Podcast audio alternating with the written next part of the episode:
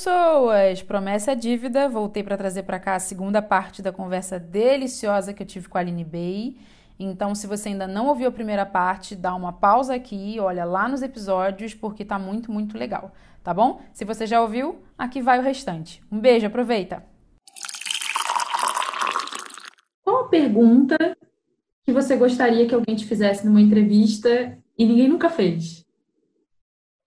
Ai, é difícil, você sabe? Porque, para mim, é muito gostoso conversar com as pessoas. E ainda que eu esteja falando uma coisa meio parecida com o que eu falei ontem, não é a mesma coisa mais, porque eu já sou outra pessoa e eu tô interagindo com outra pessoa.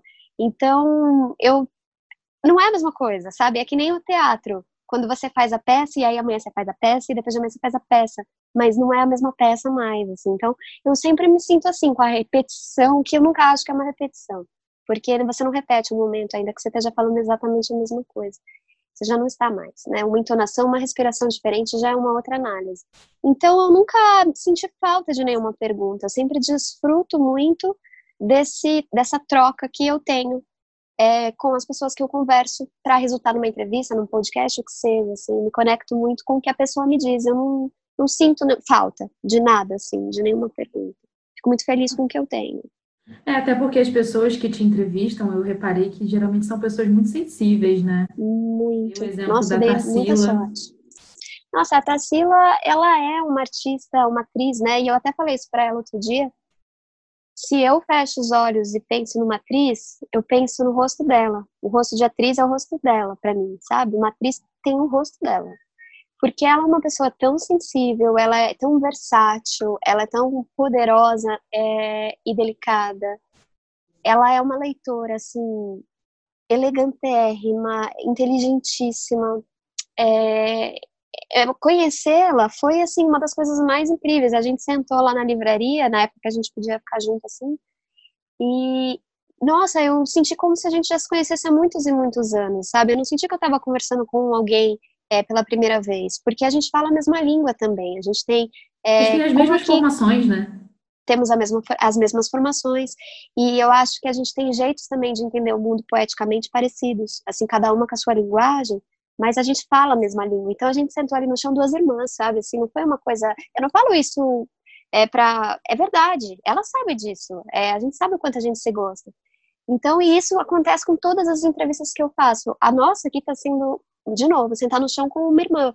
E é sempre assim, todas as entrevistas que eu faço, as pessoas que me convidam são pessoas que eu acho que já falam a minha língua. Porque quem não fala talvez nem se interesse por dialogar com é, alguém como eu. Então, eu sempre tive sorte com todos os, todos os bate-papos, tudo sempre foi muito gostoso.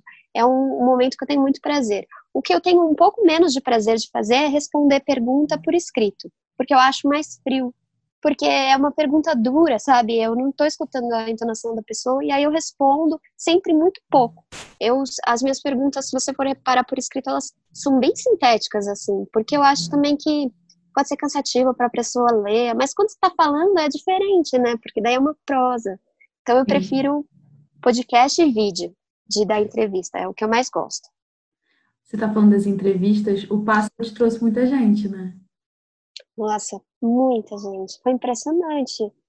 E tem trazido, assim, é muito louco, porque é um livro que é, eu senti esse amor todo na hora que eu estava escrevendo, eu tinha certeza do que eu estava fazendo, mas eu não sabia que a literatura tinha esse poder tão grande. Eu, como leitora apaixonada pelos escritores que eu lia, tudo, claro, mas eu não me colocava nesse lugar.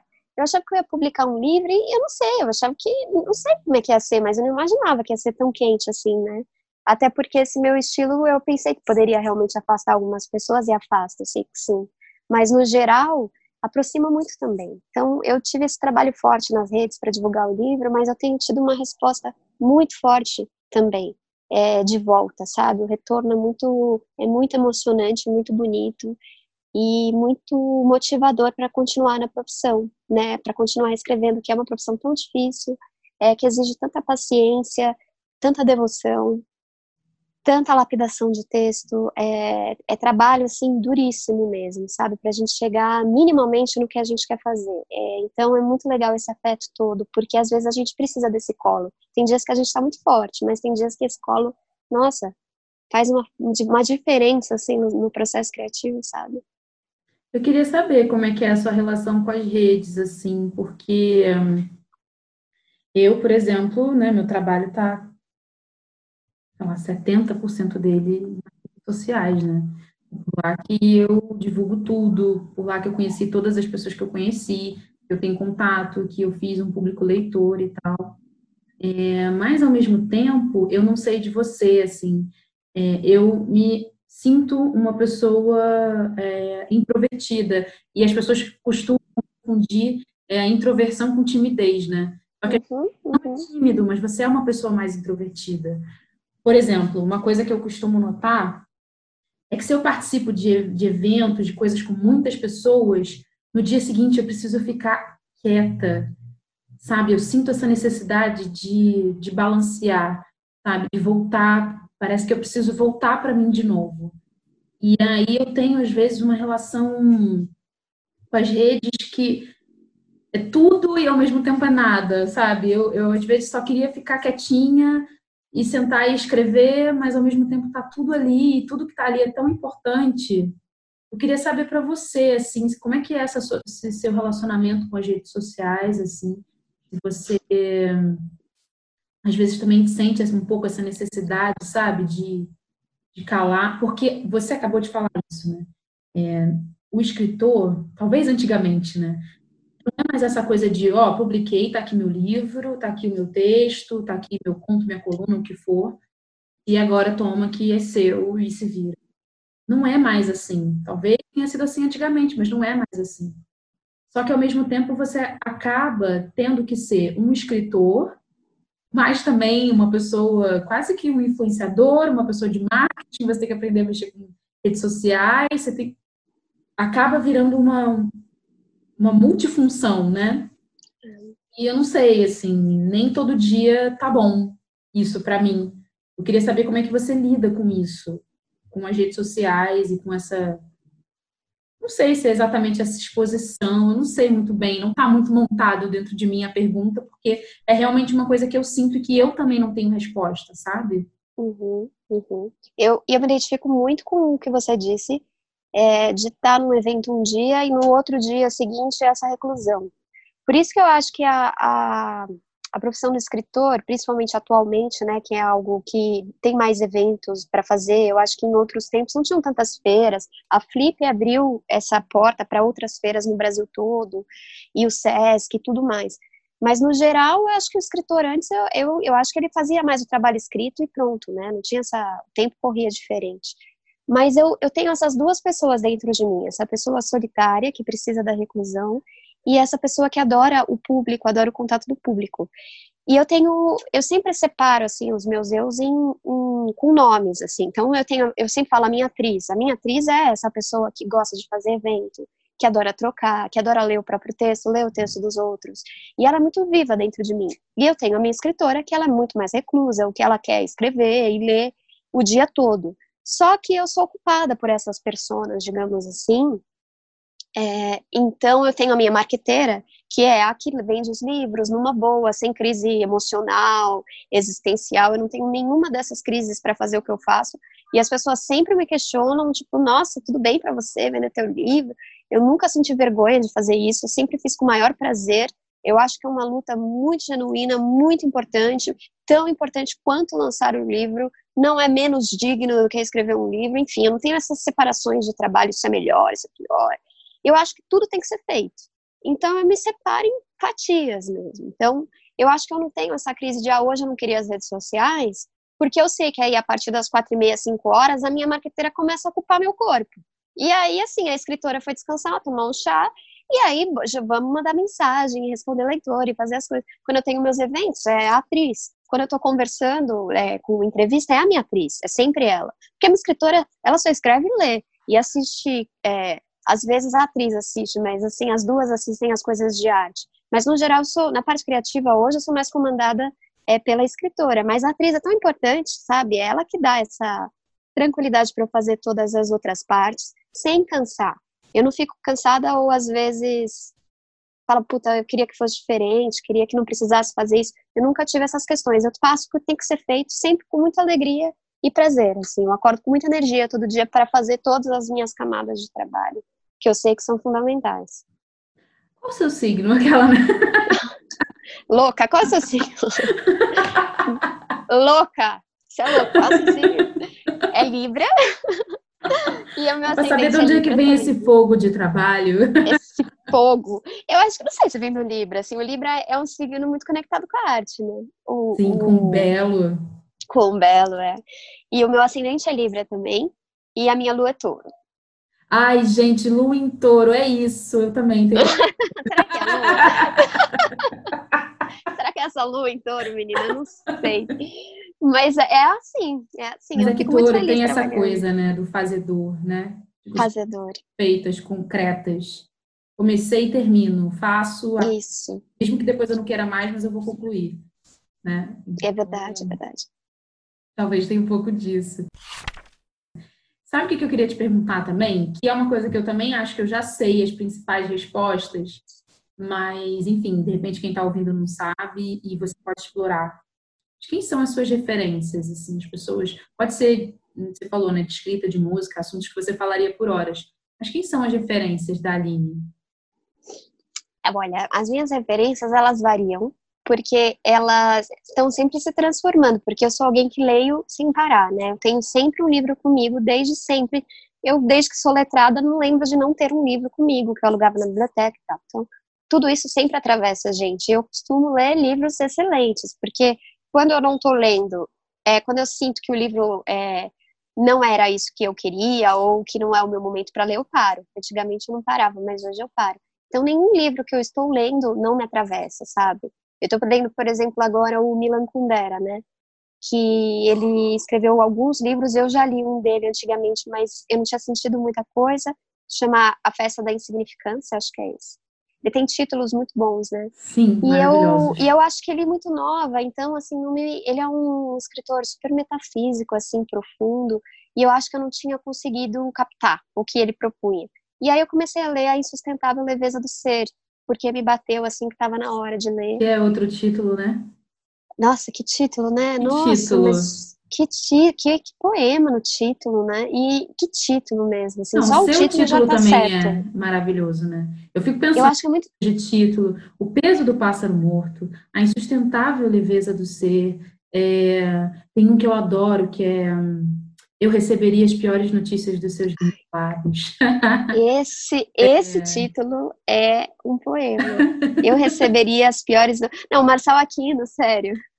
Eu sempre brinco que se a página tivesse em branco, para mim tava tudo bem já. Tá tranquilo, faz muito sentido com esse título.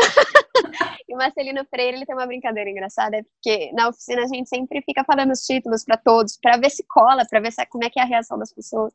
E quando o título era bom, ou quando ele indicava o livro pra gente que o título era bom, ele sempre falava, eu quero comprar esse título. Quanto é comprar o título? Porque é muito bonito mesmo, né? Deixar de stand-by pro, pro, pro livro que você vai escrever. E, bom, então, e o Milan agora, nesse, nesse momento da minha vida, está fazendo muito sentido. E aí eu sei que, com certeza, o que ele está escrevendo, o que eu estou lendo no, na Insustentável Leveza do Ser, vai me influenciar muito, porque é um tipo de livro que vai fazer eu voltar para o livro, porque é um livro complexo e é um livro que não acaba, é um livro permanente, porque é um clássico mesmo, porque é um livro muito rico. E como o Italo Calvino fala, né, um clássico é um livro que a gente nunca termina de ler. Né? E esse livro do Milan é assim. E eu li recentemente, por isso falando das minhas, é, das, dos meus, das minhas influências é, recentes, né? Falando das minhas leituras recentes, porque eu já falo dos meus cânones. É, o, por exemplo, o Raduan Ansari, que foi também um autor que eu li um copo de cólera quando eu era mais nova. E achei muito incrível, mas não tinha me pegado tanto quanto agora que eu li Lavoura Arcaica. E aí eu li, e aí o livro virou aqueles que eu te falei, que eu coloco antes da, do trabalho para entrar em contato com a grande arte, né? Para mim, é, é o livro mais foda que eu li na minha vida. Não tem livro mais foda, assim, o que ele faz com a linguagem, o que ele faz com o ritmo, o jeito que ele instala a história nos nossos corações é, é gênio, né? É gênio. Então, assim, Como é que eu não vou ser atravessada por essa linguagem? Que me atravesse tudo, né? E, Toma. e assim, nossa, me leva com você para o lugar que você quiser. Porque é demais, é demais, é muito grande, assim, é muito grande. A gente se sente uma ervilhinha lendo, assim. Só que uma ervilhinha quentinha, gostosa, assim, que dá muito prazer. Quase um caldinho sabe? de ervilha. Um caldinho uma sopinha. É muito bom, é maravilhoso, assim, apaixonante. Eu, eu chorei em muitos momentos por pura beleza, não só pela história, a, a novela é muito trágica, muito trágica. Mas uma coisa que ele faz é que, por mais que a situação seja absurda, é, como ele coloca a gente próximo ao André, né, que é esse homem que está sofrendo, que com essa paixão que está acontecendo com ele. Não vou dar spoiler, apesar de ser um clássico, pode ser que as pessoas é, às vezes não conhecem a história, e eu não quero contar. Mas como o Raduan coloca a gente muito próximo dele, a gente não julga ele nunca. A gente compreende, é, fica possível, sabe? E você entende todos os movimentos que ele faz, tudo que acontece, tudo que ele sofre, e você entende tudo mesmo, até o final, que é tão trágico, você compreende, assim, e, e a história parece que não, não poderia ser outra, sabe? Um pouco como o Ed Rei, assim, você fala, não adianta muito fugir do que é o teu destino, é muito trágico. E não é, não é, não é fácil escrever uma tragédia com tanta substância, né? É, pode ficar muito gritado, pode ficar muito frágil. Para você escrever uma tragédia, você precisa ter densidade de palavra. E, e o Raduan tem, cada palavra dele, ela vem enraizada de uma ancestralidade literária, artística, humana, que vou ficar aqui, tá vendo? Do Raduan eu falaria mil Falaria sobre horas. Tá vendo, né? Horas. Uhum. Não, imagina, eu tô aqui achando ótimo. Engraçado você falar dele, porque de alguma forma, é, lembra que eu te perguntei se você trouxe o silêncio da, da sua infância? É, ele é um dos, dos escritores, assim, que eu acho que, por mais que tenha muita coisa escrita, me passa um silêncio, sabe? Tem umas pessoas que eu leio, assim, que eu acho que é, tem muito silêncio na escrita. Eu não sei explicar muito bem. Não, e é perfeito isso que você disse, porque eu concordo plenamente com você. Ele instala o silêncio através das palavras. Outro autor genial que faz isso é o Saramago, porque ele também tem uma página muito cheia, mas a, as páginas dele são densas, cheias e silenciosas também.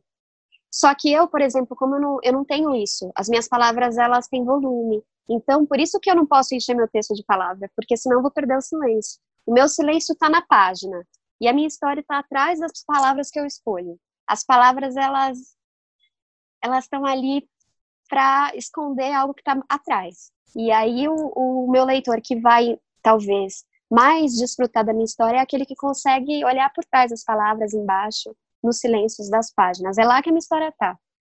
Então eu acho que cada autor tem que encontrar o seu, o seu, a sua dicção, né, o seu jeito de, de, de contar que seja único porque por que que você escreve, né? Tem que ser único, né? Tem que ser dentro de todas as suas limitações, ele tem que trazer algo original pro, pro leitor, né? Que ele fale, eu só posso encontrar esse tipo de sensação em tal livro. Eu só posso encontrar o que eu encontro no livro de Saramago. Aquilo que eu encontro lá no ensaio da cegueira, eu não encontro em mais nenhum lugar. Por isso que eu volto, porque eu quero de novo, quero mais, quero muito. E o Raduan é assim também, né? Pra mim, a Clarice é um pouco assim, sabe? Tem dias que eu falo, cara, eu tenho sei lá, 100, 200, 300 livros, mas hoje só a Clarice dá jeito.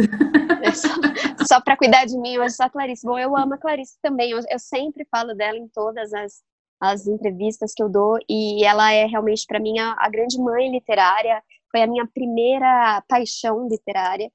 É, eu lia muitos dramaturgos no teatro, quando eu fazia teatro, que me atravessavam, que era muito incrível, eu ficava muito apaixonada pelos pelo que eles faziam, mas eu não era apaixonada como eu fiquei pela Clarice. Por isso, eu considero que eu gostava muito de tudo isso, mas quem dialogou primeiro com a minha essência, com o meu íntimo, quem trouxe para mim coisas sobre mim mesma que eu não sabia, foi a Clarice. E o tom que ela usa para contar é, é muito é, é muito forte, porque ela ela não há espaço para dúvida. Quando a Clarissa escreve, tá escrito. Então, é sim, é isso. Você entende, entende com peso, com uma, um senso de realidade. E o mistério recai, porque assim, quando você entende, não é que você entendeu e fechou. Você abriu uma segunda porta, sabe? Assim, ela abre muitas portas, assim, e ela tem uma visão de mundo e de eu, né, de indivíduo, de ser mulher no mundo, de vida interior, que eu nunca encontrei em nenhuma outra ou outro autor. A vida interior que a Clarice traz dos personagens é absoluta, assim, é devastadora e é muito, é muito parecida com a minha vida interior que nem eu sei traduzir. Então ela me traz, ela traz um espelho para dentro do, de mim, assim. Que que é isso? Eu fico imaginando assim, imagina ela publicando Perto do Coração Selvagem. nunca, nunca tinha ninguém ouvido falar disso aí que ela faz, essa bruxaria maravilhosa. Aí essa mulher publica Perto do Coração Selvagem. Imagina a pessoa ler, fala, que, porque o estranhamento é maravilhoso, porque não existe o que ela faz. Então a pessoa fala, o que é isso? Porque não é nem um livro que ela faz, é outra história, eu não sei o que, que é. E eu aí costumo existe... dizer que a Clarice me deixa tímida às vezes. Você já sentiu Sim. isso um pouco? Eu não sei, eu já senti isso, assim, de estar tá lendo algumas coisas e, e ficar quase que envergonhada, tipo, ninguém mais pode ler isso, que senão as pessoas vão saber muito de mim. Não, você pega, meu, você tá pega assim, uma aprendizagem. Um segredo. É um segredo. Não, e ela fala esse segredo, ela conta para você, ela te revela, ao mesmo tempo que ela tá revelando para você mesmo. Porque tem coisas que a Clarice me fala que eu nunca tinha conseguido colocar em palavras. E aí, quando você não coloca em palavras, você é um grande, uma grande massa de movimento, que você sabe que tá ali, mas não tá moldado. E aí ela molda. Só que ela molda em um segundo com uma palavra. E aí ela faz a sua escultura. Nossa, assim, fecha o livro. Para, Clarice. Se sentir completamente é, nua lendo um livro, né? Não, aquele livro dela, Uma Aprendizagem, o Livro dos Prazeres, é, ela, ela disseca o que é você ter uma relação amorosa por dentro, não é por fora, não são os encontrinhos e tal e tal. Ela disseca o estado íntimo que você fica quando está conhecendo alguém. É, todas as expectativas e medos. E, e, assim, qualquer coisa que eu fale é pouco, entendeu? Porque o que ela faz é único e é muito mais profundo.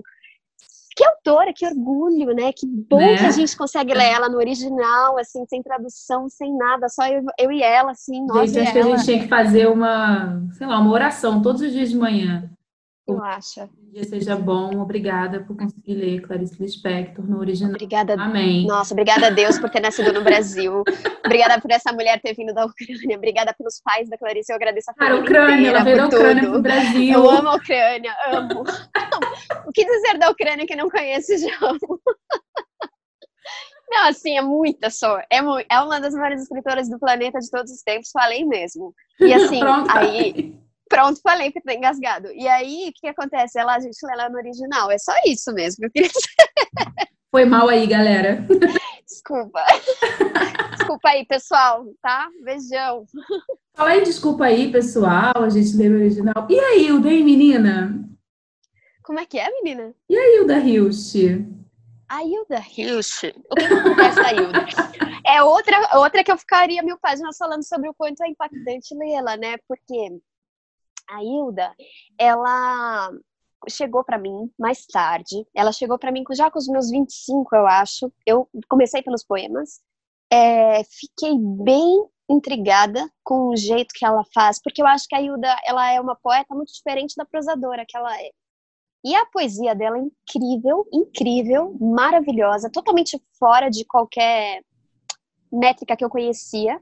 Só que a prosa dela para mim traz o melhor da, da, poesia dela. Meu Deus, não sei nem como falar isso assim, porque eu não, não estudo teoria literária, mas eu acho que ela é mais poeta ainda na prosa dela.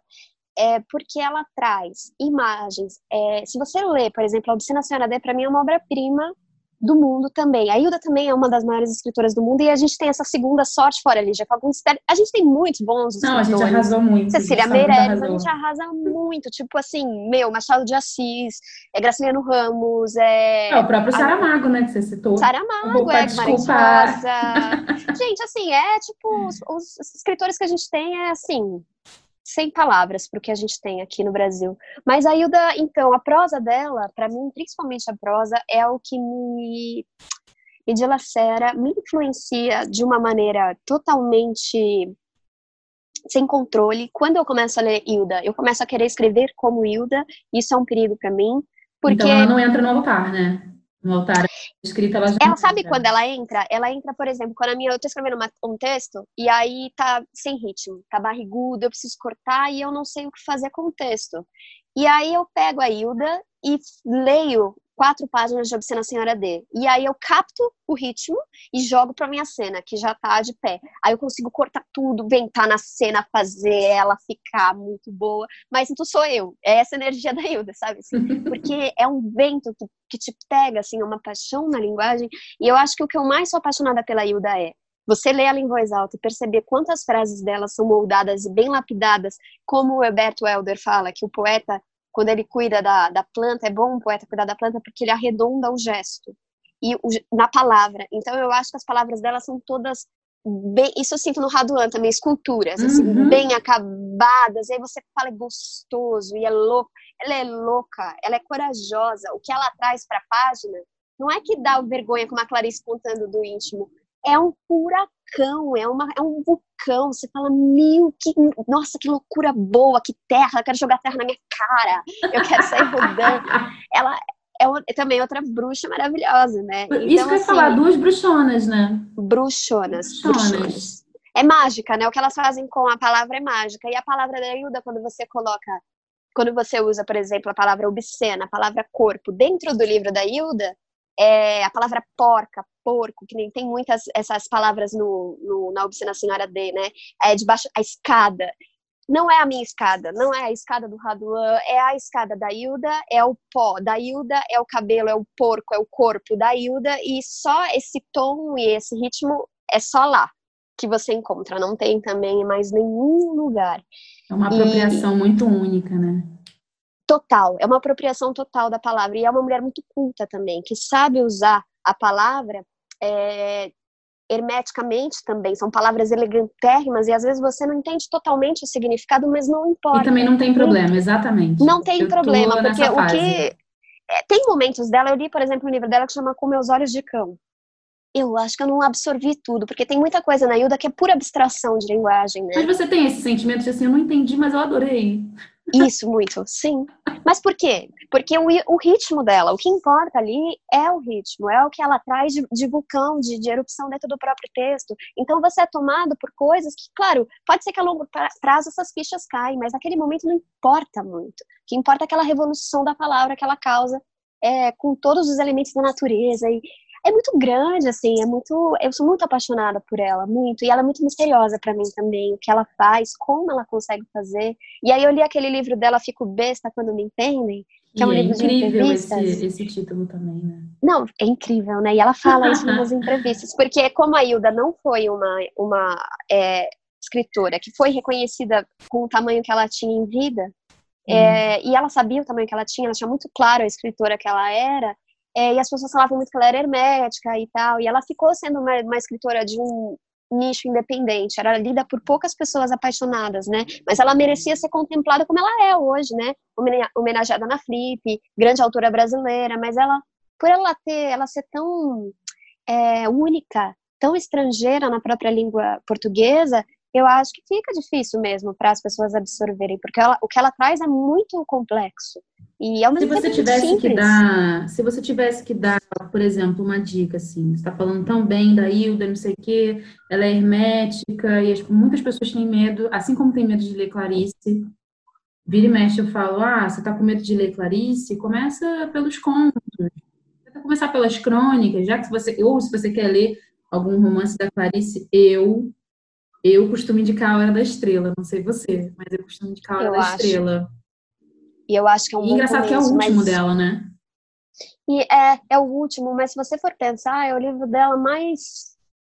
Eu vou errar a palavra, mas não é mais concreto, mas como ela, como a, a Clarice ela entrega sempre uma história mais interiorizada, eu Sim. sinto que na Hora da Estrela ela conseguiu uma maturidade entre esse interior e exterior. Ela entrega uma história também muito é, apaixonante. E eu acho que quando você tem um enredo, ainda que minimamente, porque o enredo às vezes importa, às vezes não importa, né? Às vezes não importa. O que importa mais é como o autor trabalha esse enredo, digamos assim, que ele construiu. Só que eu acho que é uma boa aproximação com a Clarice, A Hora da Estrela, só que de qualquer forma eu não acho que é a, a o grande momento dela. É lindo o livro, eu amo, mas eu acho que o que ela entrega de melhor tá, por exemplo, é, na Paixão Segundo GH, ou até. Mas mesmo... você acha que é um bom livro de entrada? Não, é, não. Porque eu também acho que não. Não é. Sabe por quê? Eu é. fico com a sensação de que a Clarice se despediu deixando a Hora da Estrela justamente assim, olha, esse é meu último livro, é, mas essa é a porta de entrada. Sabe, eu vim construindo, construindo, construindo, construindo, e essa aqui é a porta. Ela entrega o primeiro livro no último. Exatamente, ela entrega o primeiro livro no último. Ela... Você tem razão. Até porque se você for pensar, o Perto do Coração Selvagem, ele é mais abstrato, complexo do que... Exatamente. Não é que... Não, é que a Hora da Estrela é muito complexa e muito maravilhosa também. É difícil falar do que a gente ama, porque parece que eu não tô falando que eu não amo. Eu amo a Hora da Estrela, eu acho um livro genial. Só que eu acho que talvez a pessoa que comece tem que começar por esse. Eu acho que é um bom começo, excelente começo. Mas ela vai se surpreender muito com a Clarice depois. Sim, eu acho. mas aí já tá lá dentro. Pelo menos já tá semi-apaixonada. Já tá lá dentro. é. Já tá lá, né? Já entrou. Já tá, já entrou. Vem, sabe aquele, aquele amante que vai te surpreender? Você fala, nossa, mas esse boy no primeiro encontro não era assim. é a Clarice. Exato, exatamente. e aí eu ia te perguntar isso, da Hilda. O que, que você sugere para quem quer começar?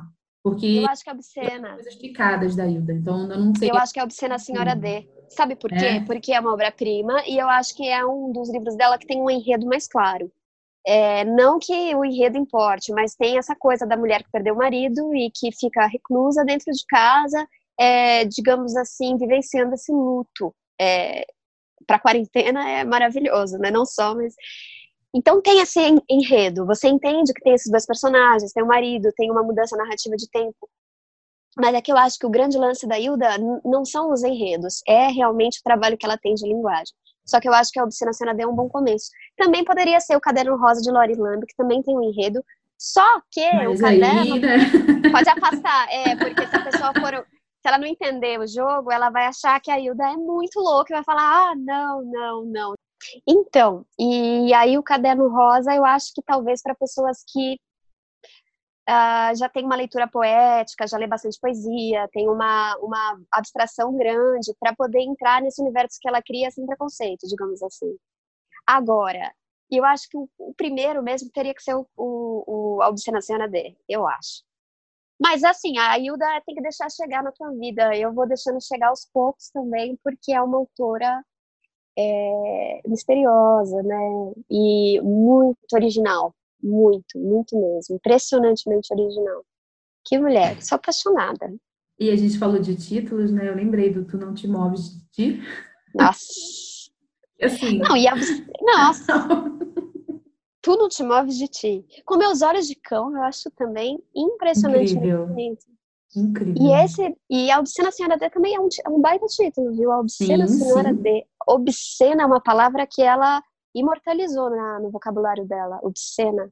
Sim. Ela fala, né, a vida obscena de tão lúcida. É, uma, é assim, o jeito que ela usa as palavras. Dá pra ver que é uma mulher que lê muita é, filosofia também. Ela sim, tem, sim. É, hum. As palavras dela também são muito enraizadas em conhecimentos ancestrais, um pouco como Raduan. E acho que os dois têm um ritmo que é os dois trabalham nessa nessa coisa do grande ritmo. Os dois, eles têm um ritmo tão forte que eles é, são música já. Entra numa, outro, numa outra categoria de, de, de literatura.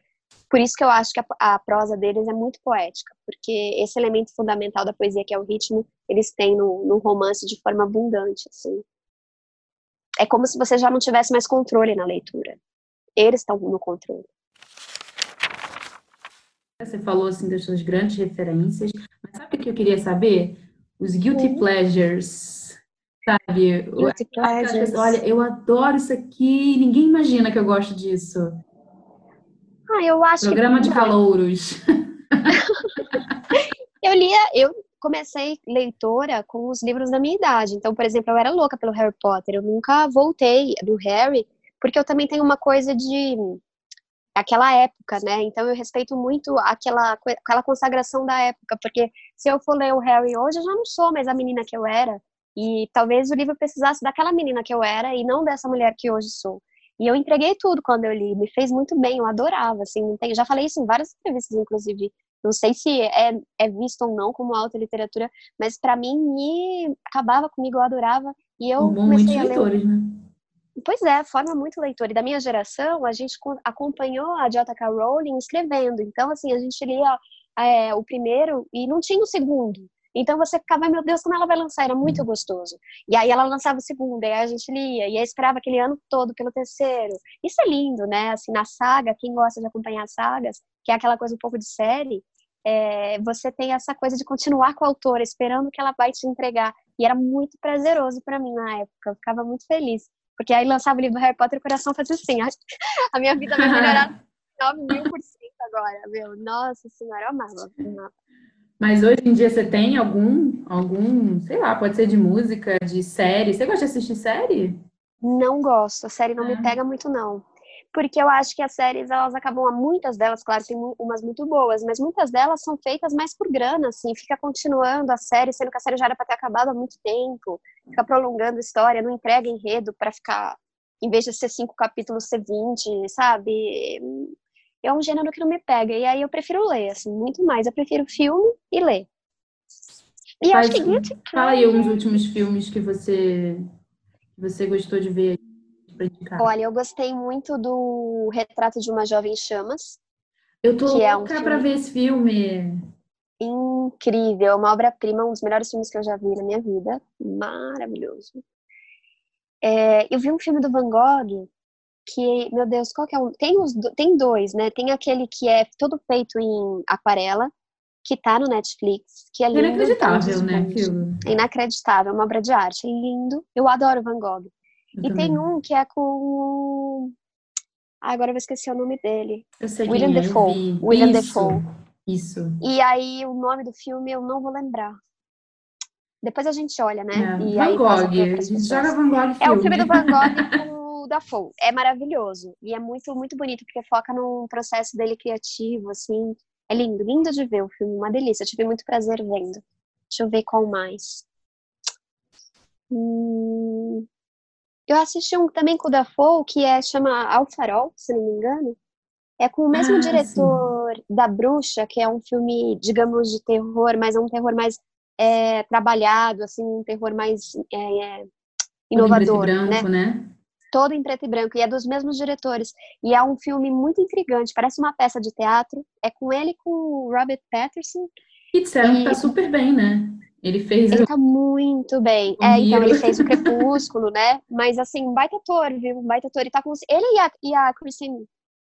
Como é que ela chama, gente? Esqueci o sobrenome, tô assim sou agora. péssima de nomes. Não, sou péssima. Bom, assim. ela fez. A, aquela que fez, fez aquele filme do coisa, daquele que fez aquele filme. Ela fez o Crepúsculo com ele. Ela fez o. Ela era a vampirinha também, mas ela tá. Depois que eles entregaram essa, essa, esse trabalho um pouco mais é, comercial, digamos assim, eles eu acho que estão encontrando um caminho artístico muito interessante. O que não é fácil, né? O que não é fácil.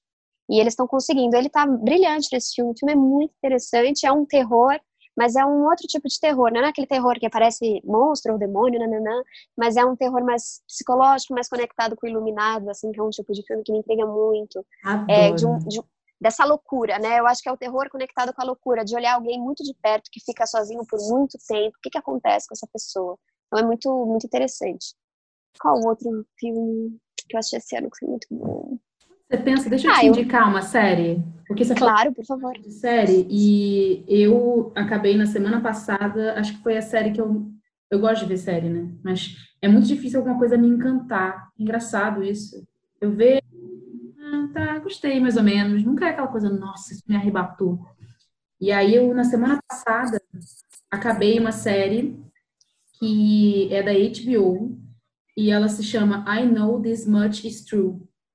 É, eu sei que isso é muito verdade, né? Que seria uma coisa assim. E é com Mark Ruffalo. E, cara, ela tem, acho que, sete episódios, talvez. Ou seja, ela, é, ela não é do, do, tipo de série que você falou, que fica enrolando, enrolando, enrolando, sem não acabar. Ela acaba.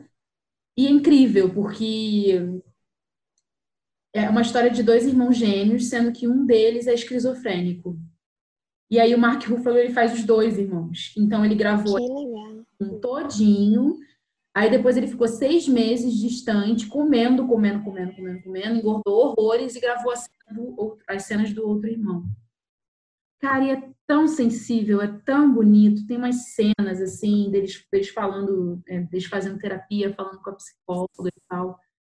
E a relação de irmão, sabe, de proteção, e tem uma coisa de ancestralidade também, é família, e até assim, que ele acredita como se fosse uma maldição da família, de certa forma. É tão bonito. Eu acho que não teve um episódio que eu não fiquei emocionada, assim. Nossa, que lindo, eu vou assistir. Que eu acho que acaba acaba quando tem que acabar, sabe? Não fica aquela coisa de ficar enchendo uhum. para ganhar dinheiro com o episódio. É, fica aquela sensação de eu não queria me despedir porque é tudo tão bom e aí eu tô pensando em rever. Mas fica a dica, sério, eu gostei muito. Ótimo. Também pode gostar. Eu vou assistir. Muito obrigada por essa dica. Obrigada mesmo. E aí, de repente, eu não sei se você gostou de ver o ensaio sobre a cegueira em filme, né? Mas eu amo o filme. E aí, tá lá, né? O Mark de novo, que eu achei também um excelente ator. Aí, o que, que eu pensei, de repente, da gente encerrar? Com você lendo. Quer ler algum pedacinho do pássaro que você gosta? Combinado, tá bom, vou ler o que você acha? Que podcast é tão acho gostoso de ouvir lendo, né? Ah, eu adoro ler, sabe? Eu acho muito gostoso. Eu acho que eu vou ler essa parte aqui que já estava aberta abril, então acho que é para ser ela. Então vou ler. Ah, é? Adoro, então, é, então vai. É da infância. É que é sua. A cura não existe. Foi o título da minha redação. Tirei quatro e meio com um bilhete dizendo que não estava bem escrito, mas eu gostei. Amigos na escola nova eu não tinha nenhum. Me apaixonei por um menino chamado Caio, que só tinha olhos para Ana, então eu não disse nada e amassei o amor, tentando esquecer. Mas antes de amassar, eu cheguei a bolar um plano. Levei de lanche duas tortuguitas. Ouvi ele dizendo que gostava, inclusive gostava, de comer devagar, feito eu. Mãe, quero duas. E no recreio de pátio pequeno, fiquei esperando o melhor momento que não chegava. Acabei sentando de qualquer jeito ao lado dele na mesa de plástico. O sino bateria em menos de três minutos, o relógio com asa. Pensei, e se não existia momento perfeito? Mais por culpa do perfeito do que do momento. Sentei. Ele levantou rápido, dizendo para o amigo: Que cheiro de mijo por aqui. Me cheirei e não senti nada. Pelo pescoço subiu um grosso de choro que eu não deixei chegar no olho. Fiz força para baixo, para o estômago. Melhor virar um pum do que chorar na frente dele. Cheguei em casa e pedi para minha mãe algum perfume. Você é uma criança, só sabão já está bom. No banho, cheirei o sabonete para ver se tinha xixi. Nada. E na embalagem estava escrito lavanda. Me sequei com a toalha quente de ferro que minha mãe deixou dobrado na cama. Nenhum pelo no meu corpo, nenhum seio no meu peito. Coloquei pijama. Peguei da lancheira tortuguita um pouco mole que sobrou do Caio, meus cabelos ainda molhados. Comi devagar como sempre, jurando para mim mesma nunca mais olhar na cara daquele idiota. Eu me sentindo uma, mas não chorei.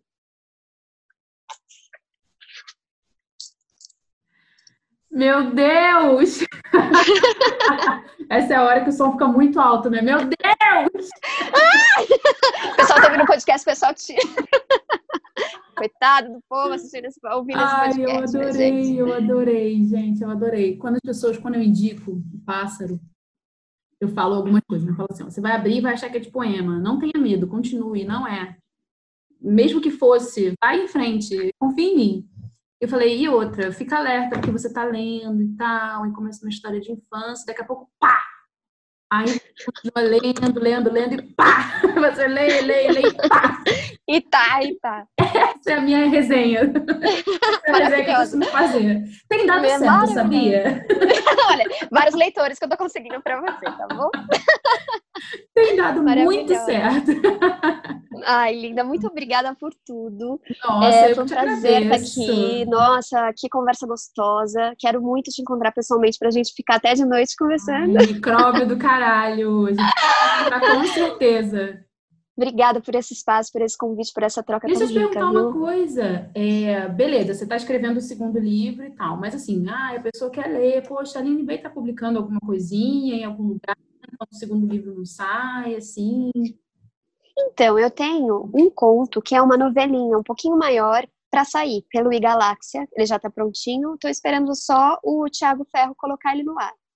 É, então, quando ele sair, eu já pego e, e compartilho nas redes. Estou ansiosa por, por, esse momento também. É, eu, às vezes, escrevo uns textos mais curtos e coloco no Instagram, mas não estou fazendo isso tanto, porque, como eu estou muito focada no processo do livro, eu não estou conseguindo sair desse, rito mesmo de passagem, digamos assim. É, mas assim que eu terminar de escrever, com certeza, aí eu começo a escrever uns textos mais curtos e publicar nas minhas redes, porque eu gosto muito desses, é, desses exercícios, sabe? Compartilhar esses, esses pequenos textos e pequenas reflexões que eu vou fazendo. Mas por enquanto é isso, esperar é, alguns pouquinhos textos que saem e esse conto um pouquinho maior que tá para sair, que assim que sair eu já aviso vocês. Maravilha! Fala aí o arroba do Instagram, então, o pessoal ficar de olho. Quando... É arroba Aline Bay. Sem ponto, sem nada, né? Tudo... Sem nada, só Aline Bay. Maravilha. Aline, sem palavras para te agradecer. Meu amor, eu que agradeço. Se eu escrever mil páginas de parabéns, talvez. Sabe que você falou tanto de mil páginas? É, né? Mil páginas de parabéns, talvez eu consiga, porque realmente foi um livro assim. Vou te contar uma história curiosa. Eu tive contato com esse livro pela primeira vez é, porque eu estava participando do Leia Mulheres aqui do Rio de Janeiro, e aí teve uma hora que eles sugeriram um pássaro, e eu nunca tinha ouvido falar de você, e falei, bom, vou ler. Só que eu estava numa época da minha vida que eu tinha largado o emprego, eu tinha largado tudo, tudo, assim, e a gente, né, sabe como é. Esse começo é muito difícil, e eu não tinha dinheiro sequer para comprar o seu livro. E aí a Litza, do... Do Leia Mulheres do Rio me emprestou o livro dela. Ela é mediadora. Ela falou: Olha, eu te empresto o livro e você me devolve no dia. Assim, foi um ato de confiança e de carinho tão incrível. Fiquei tão feliz dela Uau. isso. E aí, o que, que eu fiz? Eu li o livro e aí eu, eu tenho mania de grifar e escrever, né? Então, eu fiquei com o celular tirando foto de todos os, os trechos que eu gostava e anotando no bloco de notas tudo que eu gostava. E aí, lendo o livro, o meu marido viu e falou assim: por que você está tirando foto? Aí eu falei: porque esse livro não é meu. E eu tinha né, vergonha de dizer que eu não tinha dinheiro para comprar o livro. E aí ele foi, entrou em contato com você no Instagram e comprou o livro para mim.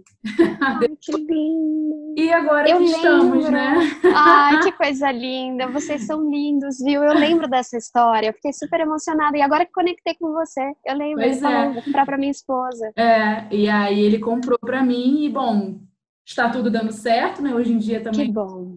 Escrita, estamos juntas, trabalhando estamos juntas. Estamos muito juntas. E isso foi o quê? 2018? Poxa, quanta coisa aconteceu em dois anos. É, menina. Nossa, foram. É, eu digo isso. Quando eu publiquei o Pássaro em 2017, o mundo mudou muito depois, né? 2018, 2019 e 2020 nem se fala. Mas realmente foram três anos que valem por uma década, assim. Quanta mudança, quanta coisa para digerir e lutar, né? Por, por tudo, né? Que está acontecendo. Mas estamos aí, estamos juntos, a literatura salva e nos salvará sempre. Obrigada sempre, por tudo, sempre. Amor. Obrigada pela companhia em 2018, 2019, 2020. E quanto tempo Tamo junto. Aí, tá bom? Obrigada, Aline. Tá bom. Beijo, um beijo, beijo, meu amor.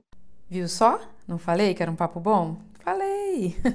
Eu espero muito que você tenha curtido, tanto quanto eu e a Aline curtimos esse papo. Foi muito divertido, foi uma manhã maravilhosa que a gente passou conversando, nem viu a hora passar. Então, Torcendo daqui para você gostar das referências que a gente partilhou. E até o próximo episódio, você já sabe, né? A gente vai se acompanhando e se falando lá no Instagram, arroba tudo junto. É por lá que você fala comigo, que a gente bate papo, que você confere o link para assinar minha newsletter, e aí você consegue ler meus contos, minhas crônicas. Você também fica sabendo das minhas oficinas, das minhas aulas avulsas, das novidades e, é claro, dos novos episódios por aqui. Tá bom? Vou te esperar lá, hein? Um beijo e até!